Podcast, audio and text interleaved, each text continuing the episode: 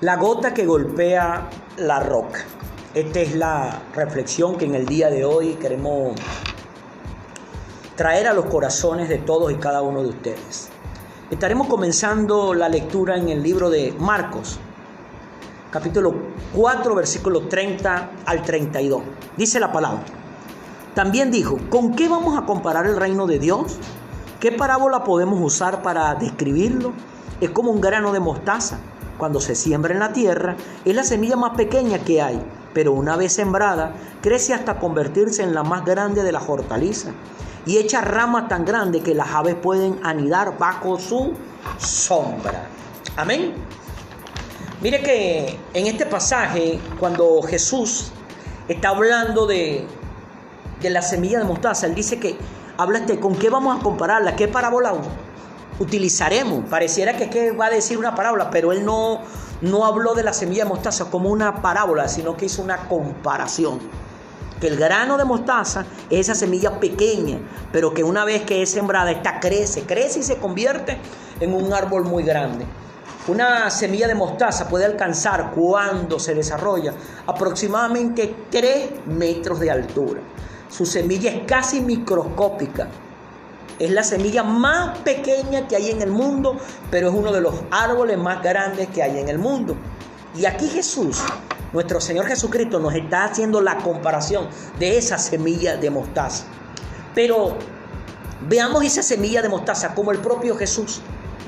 Jesús es esa pequeña semilla que vino aquí a la tierra Parecía que cuando Jesús vino aquí, pareciera que, no, no, hubiera podido lograr nada, porque su pueblo, el cual él vino a, a rescatar, lo había rechazado.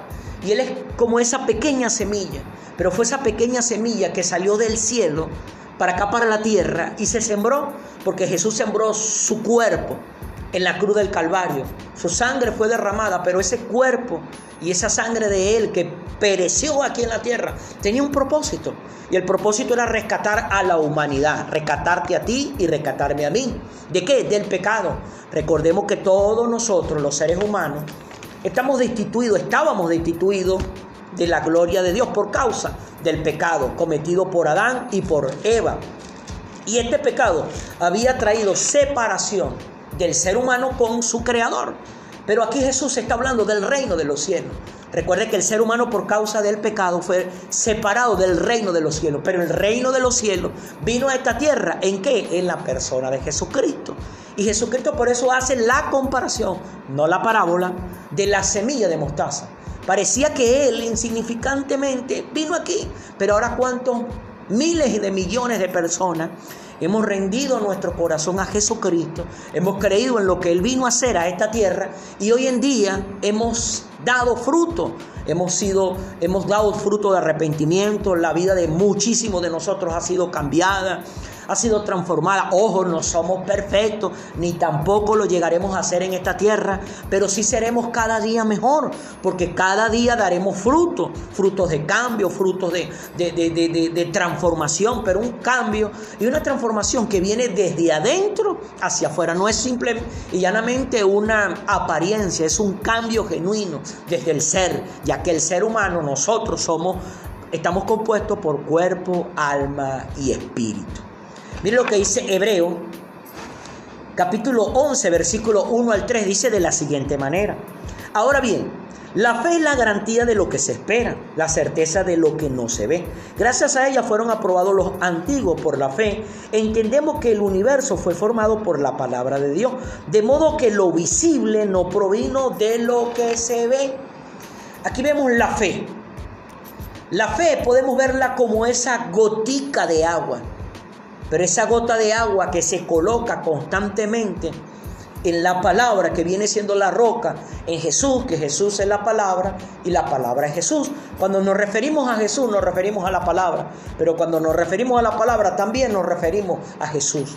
Y Jesús no es solamente el Nuevo Testamento, desde Mateo hasta, hasta Apocalipsis, Jesús es desde Génesis hasta Apocalipsis. Jesús aparece en cada uno de los 66 libros que componen la Biblia, la palabra de Dios.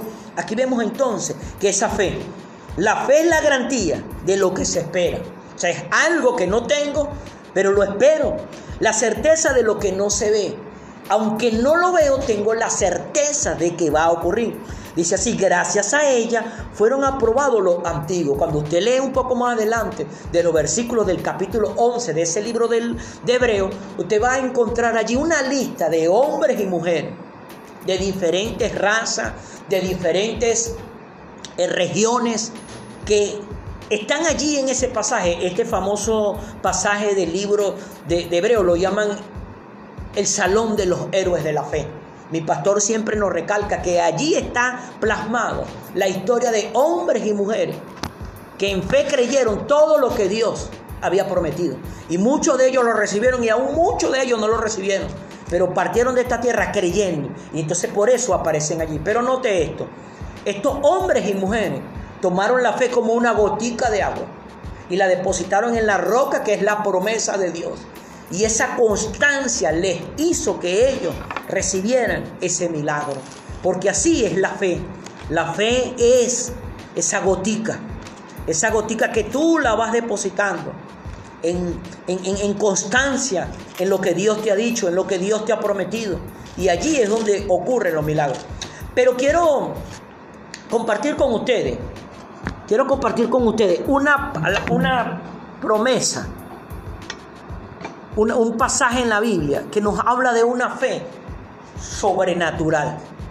Nos habla de una fe, de una situación, algo que ocurrió, que nos muestra la grandeza que podemos llegar a experimentar cuando, cuando depositamos nuestra fe en lo que Dios ha prometido.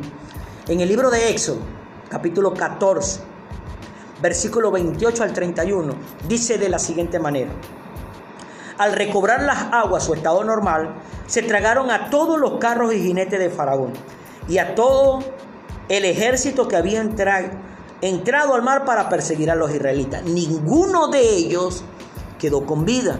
Los israelitas, sin embargo, cruzaron el mar sobre tierra seca, pues para ellos el mar formó una muralla de agua a la derecha y otra a la izquierda. En ese día el Señor salvó a Israel del poder de Egipto los israelitas vieron los cadáveres de los egipcios tendidos a la orilla del mar y al verlo tendido en la orilla del mar. Ahora note esto. Aquí vemos la historia del milagro más grande que podemos encontrar en el Antiguo Testamento. Más grande y más glorioso y más preponderante. Vemos que el pueblo de Israel tenía un poco más de 400 años viviendo como esclavos en las tierras de Egipto bajo el yugo de Faraón.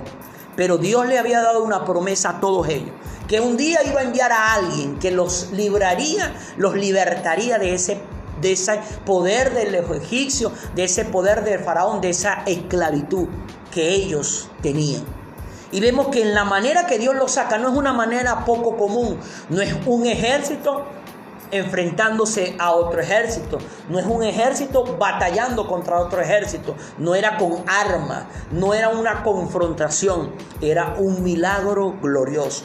Vemos que allí, cuando ellos salieron de Egipto, se encontraron frente a ese mar rojo y parecía que no había la manera de cómo llegar al otro lado donde se empezaba a ellos, donde iban a empezar ellos a encaminarse a la tierra prometida. Pero viene Dios y hace este milagro de abrir el mar en dos. Y ellos comenzaron a atravesar ese mar como si estuvieran atravesando por una vereda. Dice que había un muro de agua a la izquierda y un muro de agua a su derecha. Y ellos comenzaron, pero inmediatamente Faraón, con todo su ejército, sus carros, sus caballos, todas sus armas, corrieron detrás de ellos para perseguirlos. Pero imaginémonos por un momento ¿Cómo estaría el corazón y la mente del pueblo de Israel atravesando ese mar? Me imagino que de un lado veían los tiburones, las ballenas, los peces, como si estuvieran atravesando por un acuario. Pero al voltear vieron que el ejército que los había esclavizado por más de 400 años venían detrás de ellos. Imaginémonos por un momento lo acelerado que estaba su corazón, la zozobra que sentirían en su espíritu pero siguieron marchando. Pero vemos que allí Dios volvió a responder, porque Dios cuando comienza algo, Dios lo termina. Ellos a lo mejor pensaban, ahora sí nos fregamos, ahora sí nos van a matar. No, no, no, no. Dios había comenzado la libertad de su pueblo y Dios iba a terminar la libertad de su pueblo. Por eso dice que aquí que al recobrar las aguas su estado normal, se tragaron a todos los carros y los jinetes de Faraón y a todo el ejército que había entrado al mar para perseguir a los israelitas. Ninguno de esos quedaron con vida, tanto el Faraón como cada egipcio, con todos sus caballos, con todos sus carros, con todas sus armas quedaron bajo las aguas. Los israelitas, sin embargo, el pueblo de Dios, cruzaron el mar sobre tierra seca. Para ellos el mar de un lado era una pared de agua y del otro, agua del otro lado era otra pared de agua. Pero dice, en ese día el Señor salvó a Israel del poder de Egipto. Los israelitas vieron los cadáveres de los egipcios tendidos a la orilla del mar. Y al ver los israelitas el gran poder que el Señor había desplegado en contra de sus enemigos, los egipcios, creyeron, temieron al Señor y creyeron en su siervo Moisés. Ojo, temieron al Señor y creyeron en su siervo Moisés. Porque recordemos que el que los había encaminado a esa libertad era Moisés, porque Moisés era el que hablaba con Dios y Dios le indicaba a Moisés todo lo que debía hacer. Mucha gente dice, yo creo en Dios, pero no creo en los hombres. Hermano, hermana, amigo, amiga, te digo que estás equivocado. Debes creer en Dios, pero también debes creer a los hombres de Dios. No a todos los hombres, a los hombres de Dios. A esos hombres y esas mujeres que oyen la voz de Dios, que temen a Dios. Y entonces ellos van a indicarte el camino que debes recorrer para poder encontrar la libertad. Pero mire lo que sucede tiempito después. En el mismo libro de Éxodo, capítulo 15, versículo 24 al 26 dice así, comenzaron entonces a murmurar en contra de Moisés y preguntaban, ¿qué vamos a beber? Moisés clamó al Señor y él le mostró un pedazo de madera, el cual echó Moisés al agua y al instante el agua se volvió dulce. En ese lugar el Señor los puso a prueba y les dio una ley como norma de conducta. Les dijo, yo soy el Señor su Dios. Si escuchan mi voz y hacen lo que yo considero justo, y si cumplen mis leyes y mandamientos, no traeré sobre ustedes ninguna de las enfermedades que traje sobre los egipcios. Yo soy el Señor que les devuelvo la, que les devuelve la salud. Mire aquí, aquí han, han pasado aproximadamente tres días del milagro del Mar Rojo. Pero en esos tres días ellos no habían conseguido agua. Estaban sin tomar agua, estaban sedientos. Pero entonces llegan a este lugar y resulta que ese lugar tenía agua, pero el agua estaba amargada, estaba amarga el agua. Ahora, como encontraron el agua amarga, empezaron a murmurar, empezaron a murmurar, empezaron a murmurar, pero empezaron a murmurar contra el hombre que Dios usó para sacarlo de la esclavitud de Egipto. Muchas veces tú, yo, cometemos el error de murmurar contra las personas que Dios usó para sacarnos de la esclavitud del pecado. Porque no suceden las cosas como nosotros esperamos que sucedan. Ese es un gravísimo error. Tú, yo, debemos siempre respetar a esos hombres y esas mujeres que Dios usó para sacarnos de la esclavitud del pecado, de la esclavitud de la pobreza, de la esclavitud en la cual nos encontramos por no tener a Dios, a Jesús en nuestro corazón. Pero vemos que Moisés no comenzó a enfrentarse a ellos. Moisés clamó al Señor. Y mire algo curioso, el Señor le mostró un pedazo de madera que debía tomarla, echarla en esa agua amarga y el agua se iba, inmediatamente se convirtió en agua dulce. Se da cuenta que inmediatamente el hombre de Dios clamó a Dios y Dios le entregó la solución. Pero mire la solución que le entregó, otro milagro más, un pedazo de madera en el agua amarga y esa agua amarga se convirtió en dulce. Ahora mire esto. Veamos ese pedazo de madera como la cruz del Calvario. La cruz en, la cual fue colocada el cuerpo de Cristo. Y el cuerpo de Cristo que murió ahí, el cuerpo de Cristo que derramó la sangre allí, sacó la amargura del pecado en esta humanidad. Allí vemos ese milagro poderoso. Pero dice que en ese lugar el Señor puso a prueba y le dio una ley como norma de conducta. Yo soy el Señor su Dios. Si escuchan mi voz y hacen lo que yo considero justo y cumplen mis leyes y mandamientos sobre ustedes y ninguna. No traeré sobre ustedes ninguna de las enfermedades que trae sobre los hijos. Yo soy el Señor su Dios que les devuelvo la salud. Note la promesa que Dios le da.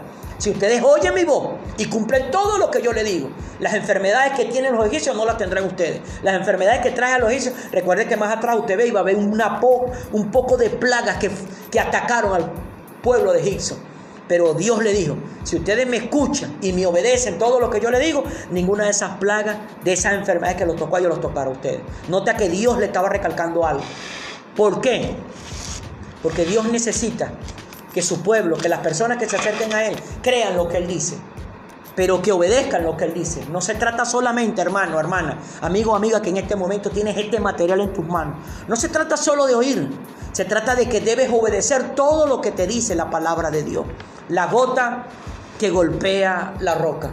Esa gota es esa fe nuestra, que es muy pequeña a veces, pero no importa el tamaño, lo importante es que la tengamos, pero que esa fe la agarremos y la pongamos en las promesas de Dios, en la palabra de Dios, en la persona de Jesús. Jesús vino a esta tierra a morir.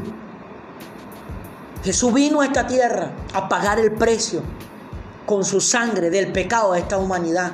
Esa gota que golpea la roca. Jesús es la roca, la palabra es la roca, pero la gota es la fe nuestra.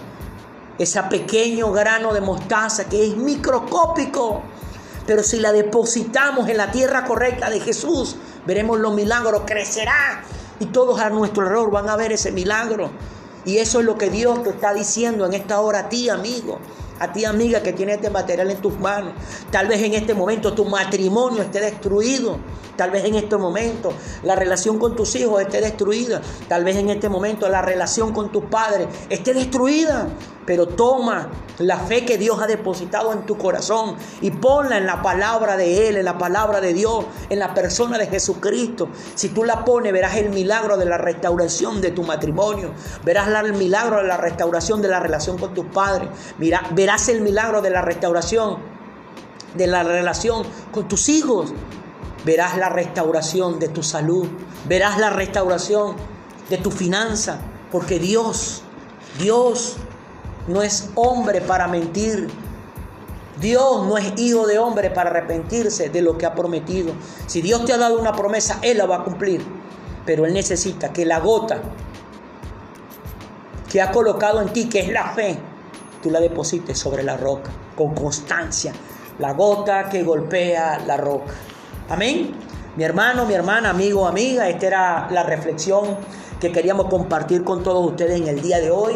Muchísimas gracias por las personas que lo han estado compartiendo, lo que lo han estado comentando.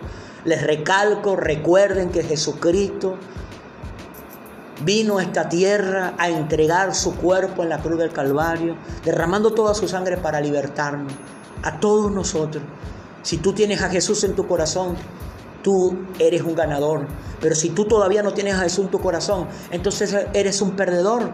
Pero puedes pasar de la fila de los perdedores a la fila de los ganadores. ¿Cómo? Aceptando a Jesús en tu corazón, permitiéndole que Él entre en tu vida y Él comience a obrar lo que tenga que obrar para traer un cambio y una transformación sobre tu vida. Mi hermano, mi hermana, Dios le bendiga, Dios le guarde.